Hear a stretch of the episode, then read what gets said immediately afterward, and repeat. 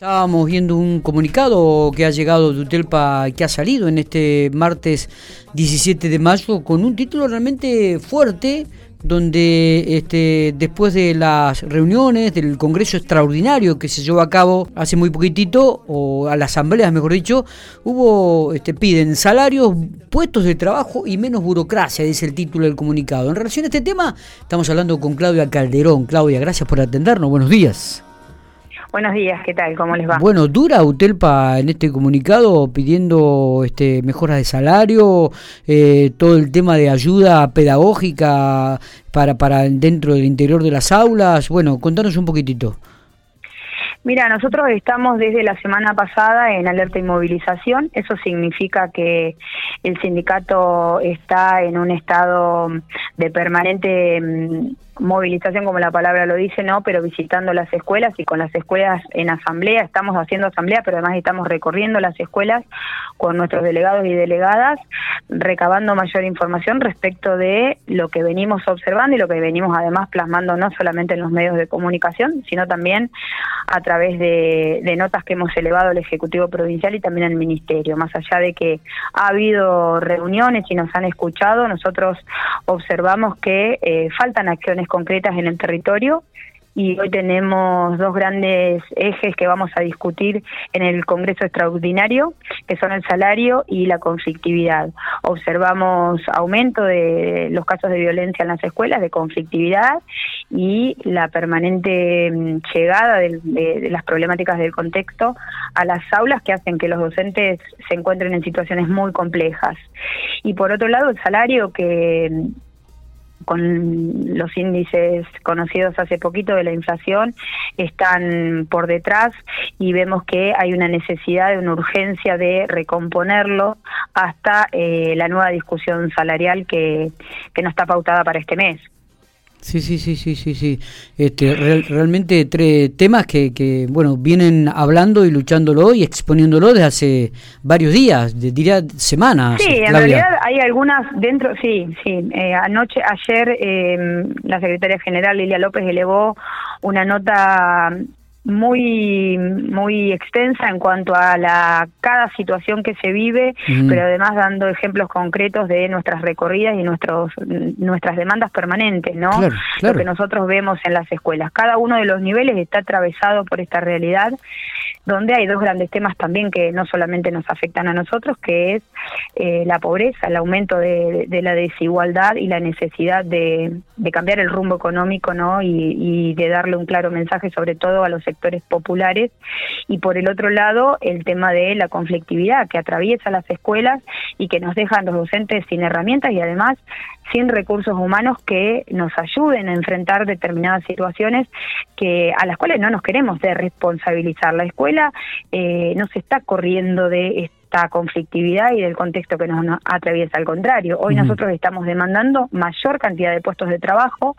La UTELPA lo dijo claramente durante toda la pandemia hasta que lo logramos el tema de los suplentes que vinieron a cubrir y a reforzar la tarea pedagógica y la tarea de asistencia y el acompañamiento en las escuelas una vez que la situación pandémica cambió y nosotros no pudimos sostener esos puestos de trabajo, también dejamos en claro en la paritaria que era un error no eh, mantener, no mantener las, el acompañamiento, ya sea en la tarea pedagógica o ya sea en la resolución de problemas y conflictos que cotidianamente tienen las escuelas.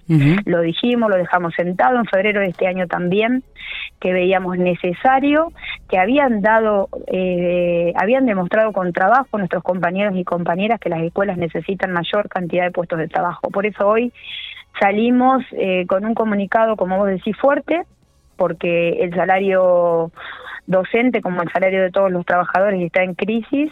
Necesitamos más puestos de trabajo y también le venimos pidiendo al Ministerio de Educación menos burocracia en cuanto a la cantidad de trámites y de cuestiones que tienen que ver con el día a día de la escuela, pero que terminan entorpeciendo la tarea, terminan llevando mucho tiempo y no hay recursos. Eh, no hay recursos disponibles, porque en realidad, imagínense usted un docente de primaria, un docente de secundaria o de nivel inicial, de cualquiera de los niveles con la complejidad que eso tiene, atender la tarea pedagógica, atender los conflictos que se suscitan de la misma interrelación entre, entre los chicos y las chicas y entre los adultos también, y además responder a un montón de cuestiones pedagógicas, eh, no sé, los, eh, por ejemplo, la toma de asistencia a través del sistema voz por voz, o sea, los docentes tienen que entrar a la computadora, tomar asistencia, cargar la asistencia de los estudiantes. En el medio está el desarrollo de la clase, o sea, un mismo docente para un montón de tareas. Nosotros lo tenemos estudiado, lo sabemos desde el, desde el territorio, desde caminar las escuelas, escuchamos a los compañeros en las asambleas y esto es lo que sale permanentemente. También aportamos desde el sindicato eh, posibles soluciones, maneras de, encarar proyectos, proyectos que tienen que ver con lograr acuerdos paritarios, pero bueno, vemos que a veces eh, los tiempos del ministerio, los tiempos del gobierno no son los tiempos de la escuela. Hoy nosotros necesitamos con urgencia resolver con urgencia resolver eh, y, y sí incrementar la inversión, porque generar nuevos puestos de trabajo es invertir y es eh, fortalecer la, educación pública en nuestra provincia y por el otro lado obviamente los salarios que es un conflicto en todo el país. Claro, claro. Eh, realmente Habrá que ver cómo, cómo si el gobierno escucha. Eh, sabemos que el próximo martes 24 se viene el Congreso extraordinario de ustedes.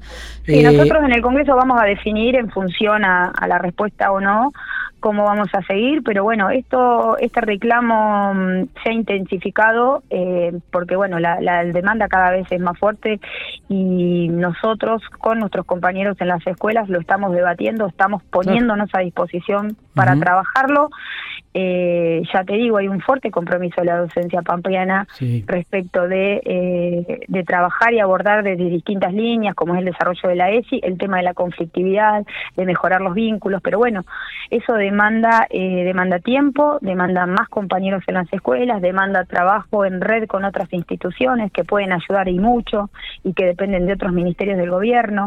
Por eso decimos también el trabajo en red que es por fuera de la escuela, ¿no? que tiene que ver con todo el entramado de del aparato del Estado para eh, sostener, sobre todo en, tiempos de, crisis y de conflictos que nosotros eh, también lo vemos, obviamente, eh, lo que está sucediendo, ¿no?